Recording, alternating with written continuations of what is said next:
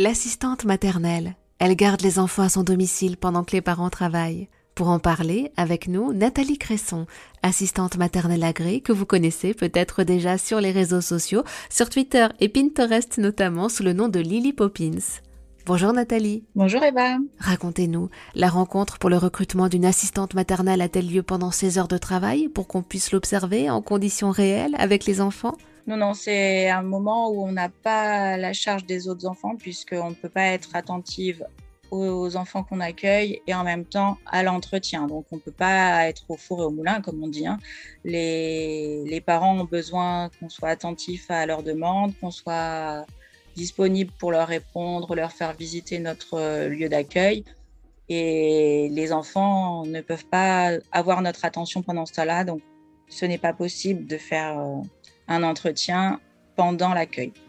Par contre, la période d'adaptation, qui débutera si l'assistante maternelle est retenue, là, ça, elle a lieu pendant le lieu pendant l'accueil des enfants. Et donc, euh, là, ils verront pendant une heure à peu près comment euh, ça se passe au domicile de l'assistante maternelle. Et y a-t-il des questions obligatoires, des questions qu'il faut absolument poser lors de l'entretien? Je suis pas sûre qu'il y ait des questions euh, obligatoires, on va dire les questions qu'ils ont en tête, il faut qu'ils les posent. Maintenant, il n'y en a pas d'obligatoire. Après, évidemment, l'assistante maternelle doit quand même les rassurer, leur transmettre son agrément, son autorisation de travailler en quelque sorte. Hein.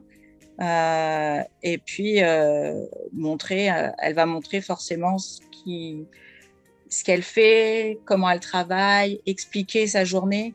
Donc après, les parents vont aussi demander ah, mais alors du coup, comment vous organisez pour les repas? Comment vous organisez pour la sieste? Ça, c'est des questions qui vont venir au cours de la discussion et qui, voilà, selon comment se passe l'entretien.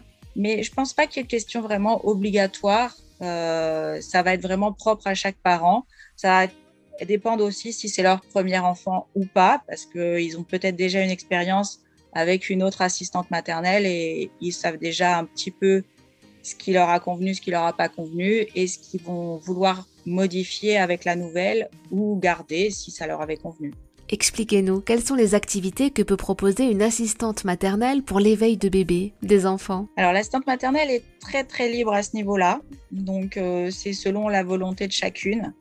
Euh, nous avons l'avantage dans les grandes villes principalement d'avoir des relais petite enfance qui nous permettent de participer à la baby gym, de participer à des ateliers d'éveil avec une éducatrice euh, jeunes enfants du relais, d'avoir des activités libres euh, au niveau du relais petite enfance avec des jeux libres et des rencontres avec d'autres enfants et d'autres assistantes maternelles qui permettent aussi de socialiser l'enfant, puisque euh, en, chez une assistante maternelle, ils sont trois à quatre enfants, donc ça fait quand même beaucoup moins que dans une crèche, par exemple.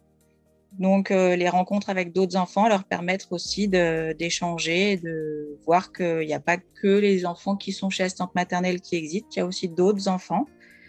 Nous avons aussi des sorties au parc avec euh, plus ou moins de jeux motricité et des balades selon la région où on habite. Euh, on a des balades en bord de mer, dans les forêts, en bord d'étang, en bord de lac. Il y a beaucoup de, choses possibles. Et puis après, il y a tout ce qui est activité manuelle. Donc, euh, ça peut être de la peinture, ça peut être euh, du feutre, du crayon de couleur, euh, du collage de gommettes, de la pâte à modeler, de la... les pâtes d'argile, le pâte à sel, pâte durcissante, tout ça pour faire des petites créations. Et puis, on essaye toujours de faire euh, un petit cadeau, fête des pères, fête des mères, fête des grands-mères, toutes ces petites choses. Un petit masque pour le carnaval, une couronne pour la période de la galette des rois, toutes ces choses-là, on essaye de, de suivre le calendrier. Alors c'est mon premier enfant, c'est la toute première fois que je fais appel au service d'une assistante maternelle. Qu'est-ce que je dois lui remettre pour que la journée se passe bien? Alors évidemment, on n'oublie pas le doudou et la tétine hein, parce que c'est le minimum euh, vital pour l'enfant. Alors, certains enfants n'ont pas encore de doudou. C'est pas très important. Vous lui prenez une peluche qui lui servira de référentiel chez la nounou. Chez l'assistante maternelle, il aura son doudou, même si à la maison il n'a pas le même, ce n'est pas grave. Il sait que quand il est chez son assistante maternelle, c'est le sien et c'est son objet de transition.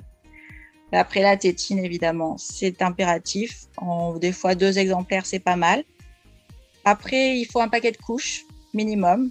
Certaines assistantes maternelles demandent également les lingettes ou les cotons pour euh, le change. Ça, c'est dépendant donc à voir avec l'assistante maternelle.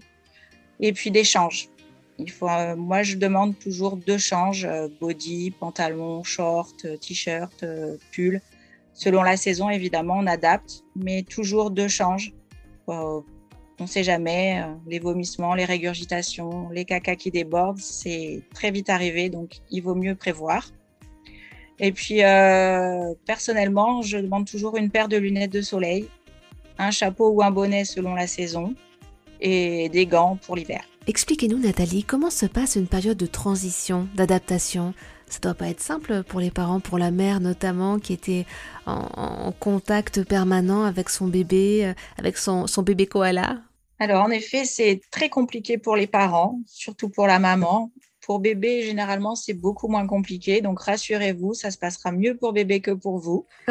Maintenant, euh, on y va très progressivement, c'est-à-dire que ben, on passe déjà euh, une heure euh, avec bébé et les parents, soit que maman, soit maman et papa. C'est à leur choix. Donc, ça leur laisse le temps de se dire, ça y est, je vais laisser mon bébé, tout va bien se passer. Je vois que tout se passe bien avec les autres. Il n'y a pas de raison que ça se passe mal avec le mien.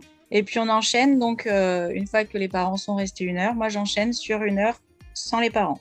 Ça permet à ce que les parents, ça y est, se détachent, se disent bon, ça y est, je le laisse, juste une heure, je reviens vite et je reste dans les parages. Donc, euh, généralement, ça se passe bien. Le lendemain, on fait deux heures euh, sans les parents. Les parents sont généralement rassurés après la première heure, donc ça se passe très bien le lendemain. Et puis petit à petit, tous les jours, on augmente. Moi, je fais l'adaptation sur la semaine. Donc le troisième jour, on a à peu près 3 heures, 3h30. On essaye d'intégrer un repas.